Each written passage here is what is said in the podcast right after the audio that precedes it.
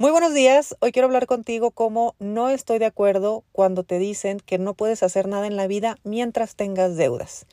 Dicho en otras palabras, frases como tú no puedes ser rentable hasta que no pagues tus deudas, tú no puedes emprender hasta que tú no pagues las deudas, tú no puedes comprar una casa hasta que tú pagues tus deudas, tú no puedes hacer nada en la vida hasta que no pagues las deudas, no puedes ni casarte hasta que pagues tus deudas.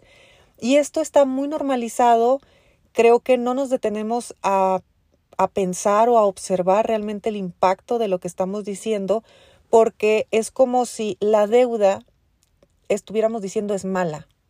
Y es tan mala que si tú quieres algo bueno en tu vida, no, no hay espacio para algo malo. Entonces, hasta que termines de eliminar todo lo malo, vas a poder tener lo bueno. Y ahí ya hay un juicio, ahí ya hay un bueno y un malo, y ahí sobre todo se limita a las personas. Que miren, yo tengo muchos, muchos alumnos que traen en la cabeza que un mentor, que un maestro, que una guía, que alguien les dijo que no podían hacer algo hasta que salieran de las deudas. Y yo lo admito, en muchas ocasiones yo lo llegué a pensar porque al final de cuentas es lo único que escuchamos. O sea, también hay que cuestionar la forma en la que educamos financieramente. Que una empresa no haga ciertas cosas mientras tenga deudas puede ser sensato, pero una persona, ¿de verdad le vas a truncar un sueño a una persona porque tomó una decisión o tuvo una situación, una circunstancia o un patrón de comportamiento o un programa inconsciente o lo que sea, donde lleva a cabo el tomar una deuda y solo por eso ya no puede continuar con sus sueños? Y aparte se lo remarcamos y aparte lo juzgamos como algo mal y lo hacemos sentir peor. Es, es duro pero eso lo hacemos. Quienes educamos financieramente necesitamos tener mucho cuidado con nuestras palabras, porque nuestros alumnos lo reciben tal cual. Y no podemos nunca ser el motivo por el cual alguien se trunque o alguien se estanque. Y mira, esto de la deuda es algo que ha tocado mi vida particularmente porque yo estuve endeudada durante mucho tiempo. A mí nadie me enseñó sobre la deuda eh, yo crecí sin educación financiera, obviamente, ni en la escuela ni en la casa, y aún yo con años trabajando dentro de la industria financiera, no me educaban financieramente. Al contrario, a mí me decían, tienes que vestirte muy bien y tienes que invertir más en tu imagen y tienes que invertir más en, en tu auto. Y eso porque la gente va a confiar en ti solamente si ve que te está yendo bien, porque estamos en la industria financiera. Eso no es educación financiera. De hecho, eso es deseducación financiera. Ni siquiera existe la palabra, pero se entiende el concepto. Parece que íbamos hacia atrás o parece que yo iba hacia atrás estando en la industria financiera. Algo pues como que no es muy congruente. Y mira que hace 10 años yo decidí comprar una casa, porque ya saben, el éxito se demuestra cuando compras una casa según, según algunas culturas y creencias, esa era la mía. Y cuando yo compro la casa, pierdo mi empleo.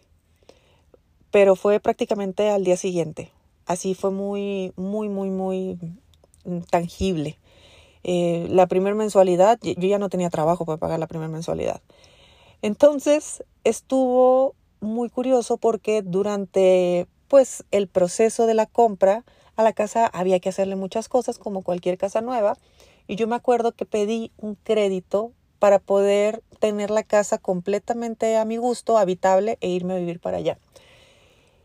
Y como pierdo mi trabajo y yo no tenía educación financiera y traía una vida de rockstar, tenía 27, 28 años, en la mejor etapa eh, y, y todo bien, imagínate, te acabas de comprar una casa, tienes una alta gerencia, trabajas en una multinacional, o sea, todo parece perfecto. Yo pierdo mi empleo y empiezo a vivir a través de mis tarjetas de crédito. Entonces no pasó mucho tiempo en que mis tarjetas ya estaban saturadas, yo ya no las podía pagar y ya no había nada más que hacer, porque mi única alternativa era buscarme otro trabajo y seguir viviendo el mismo ritmo que yo llevaba. Entonces, como en mi mente no cabía ninguna otra posibilidad y yo ya no quería regresar a un empleo, obviamente entré en una profunda, profunda crisis económica y personal. La verdad es que de las dos, porque había que rediseñarme hacia algo que yo no sabía cómo era. En mi familia nadie es emprendedor. Yo no tengo los tíos empresarios, yo no tengo el mentor, yo no tengo nadie. Nadie, nadie en mi entorno había hecho algo que no fuera a través de un empleo. Entonces, eh, eh, fue un momento de mucha frustración y claro que las deudas me comían y la casa encima y el auto encima y, y las tarjetas de crédito y cada vez te llaman más y yo me negaba a buscar otro trabajo. Mm, lo acepté, me acuerdo que acepté dos, tres proyectos porque, porque pues, la necesidad económica eh, me hacía tomarlos, pero a los dos, tres meses yo ya estaba harta, tiraba la toalla, ya no quería nada y bueno, la verdad es que fue una época muy compleja. Desde ese entonces yo traía una profunda deuda impagable. O sea, yo mucho tiempo traje deudas, pero pagables, las pagaba, no había conflicto. Pero cuando las ya no las pude pagar, se me vino eh, pues una bola de nieve, porque tú sabes cómo funcionan esto de los intereses y todo lo demás. Entonces, ahí yo decidí parar, decidí educarme financieramente, decidí hacer un cambio de vida, empecé a trabajar en mí y bueno, muchas cosas que, que ocurrieron en esa época y que a pesar de haber hecho todo lo necesario, yo no salí de mis deudas porque no tenía dinero, así de fácil, porque yo estaba emprendiendo, porque apenas si podía con mi alma. Eh, a veces batallaba muchísimo para poder pagar el, eh, la mensualidad de, de, mi departamento en aquel entonces. Me terminó prestando dinero a mi mamá en muchas ocasiones. O sea, es muy difícil emprender y querer que algo funcione. Y aparte todos mis emprendimientos que salieron mal, Curiosamente el que me salió bien era el, el, de la educación financiera, pero tampoco es que me haya salido bien. Ahorita parece que está bien, pero ve todo el camino que traigo recorrido. Y todo eso yo lo hice con deudas impagables encima. Imagínate que yo me hubiera creído que yo no podía hacer nada si traía deudas. Imagínate. No estaría aquí yo hablando en, en, en este podcast. Y paso a paso pude ir liquidando una, luego otra, porque pues, vida de rockstar, ¿no? Tener un montón. Y ese crédito que yo pedí, eh, que era un crédito a, un banco, precisamente para arreglar la casa en aquel entonces, eh, de, de repente me dejaron de cobrar, ya se desaparecieron, no hubo manera de volver a encontrar esa deuda. Ya no sabía yo a quién pagársela. Y revisaban mi historial crediticio y me decían, pues sí, ya pagaste todo, pero aquí hay algo impagable. Y yo decía, es que no sé quién pagarle fui al banco, no sé quién pagarle, todo, no sé quién pagarle. Y listo, yo ya me había, eh, yo ya había aceptado que iba a tener esa deuda siempre y siempre iba a estar marcada por una deuda y hasta yo decía, pues mira, la vida me está mostrando esto y, y, al final de cuentas yo le ayudo a la gente a, administrar y a gestionar deudas, entonces pues eh, mi aprendizaje estoy teniendo también. Hace, fue este, fue este año, fue estos meses, eh, que serán unos tres, cuatro meses más o menos, que yo realmente dije, ¿cómo es posible que yo tenga una deuda todavía de aquellos años tan complicados y que no sepa quién pagársela? Pues ya ves que al universo no le tienes que decir dos veces lo que quieres porque te lo da. Me llamaron por teléfono. Despacho de cobranza, no sé qué, jurídico, usted, una deuda del 2000, no sé qué y todo.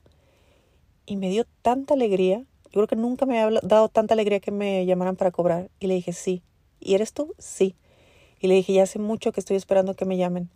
Ah, me dice, pues puedes liquidar con tal cantidad. Listo, dame tu número de cuenta. O sea, fue la persona más fácil para pagar eso.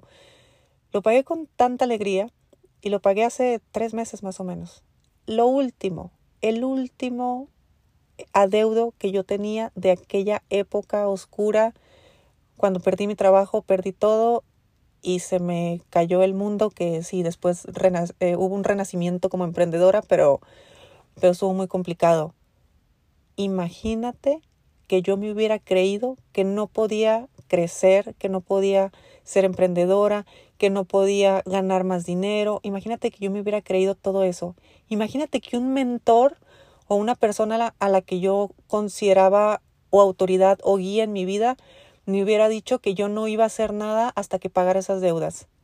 El día de hoy yo no tendría nada. ¿O sabes qué tendría? Un empleo. Y no estoy hablando mal de los empleos, pero era justo lo que yo ya no quería. Entonces, me parece muy injusto que tal vez el día de hoy tú te estés limitando a todo lo que quieres hacer porque tienes deudas. Porque en el momento que te estás limitando, estás aceptando que una deuda es mala. Y una deuda no es mala porque nadie se puso en tus zapatos para poder saber eh, lo que te llevó a tomar esas deudas. Que a mí me llevó el estilo de vida. Yo sí lo acepto totalmente. Pero hay muchísima gente que no, hay muchísima gente que lo hace realmente por necesidad y por comer ese día. O no, y nos da igual. La verdad es que los motivos nos da exactamente igual. Si te fuiste a Europa, qué bueno. o sea, esperemos que te la hayas pasado muy bien nada más. Pero eso no te puede condicionar. Entonces, si te das cuenta cuando yo hablo, por ejemplo, de la administración, siempre hago mucho énfasis en que se puede una cosa y se puede otra y se puede otra y se puede de forma paralela. Y que no puedes tener una limitante porque si algo tú no supiste hacer de la mejor manera en el pasado, es porque no tenías la información. Y necesitas dejar de, de culparte y dejar de juzgar esa versión tuya. Porque claro, esa versión tuya era tu mejor versión en esa época. Ahora ya existe otra, afortunadamente. Tomarás distintas decisiones. O no, tú lo decides. Pero la única y principal persona que cree que hizo algo mal al momento de endeudarse es esa persona que el día de hoy no puede dar un siguiente paso porque está endeudado. Y puede ser que sea un buen o mal consejo financiero, de hecho ni siquiera consejo financiero es, pero sin salirte del contexto de todo este episodio, por favor date la oportunidad de hacer lo que se te pegue la gana, aunque tengas deudas. Que las deudas sean un compañero de vida si así quieres. ¿Y qué pasa con los compañeros de vida? A veces nos llevamos muy bien y duramos toda la vida juntos. Y a veces mejor ya no aportas a mi vida y nos retiramos. Entonces tú sabrás si tú vives toda la vida a través de las deudas de una forma en la que la vivas en paz, lo vivas con, con tranquilidad y la aceptes como una forma de vida y ya, sin sufrirla, o de plano entender que si te causa estrés, que si te causa agobio y que no es bueno en tu vida, mejor lo eliminas y lo haces a un lado. Esa es la magia de las finanzas personales, que nosotros no tenemos como prioridad que los números te cuadren. Nosotros tenemos como prioridad que tú estés bien, que tú tengas paz mental. Entonces, quédate con eso, por favor. Si se siente bien, por ahí es. Y si se siente mal, mejor hazlo a un lado. Espero que este episodio te haya gustado, espero que lo pongas, pues no en práctica, pero sí que, que esta experiencia que yo tuve te, te sirva, porque verdad yo soy el claro ejemplo de que, de que no, no me la creo. Y no permitiría nunca que alguien me insertara una, una creencia de, de ese tamaño. Entonces, bueno, espero que se la pasen muy bien. Nos escuchamos mañana y deseo que tengas un excelente día. Si te gustó el episodio de hoy, compártelo con quien crees que necesite escucharlo. Sígueme en mis redes sociales arroba Idalia González MX en Facebook e Instagram. Suscríbete y nos escuchamos mañana.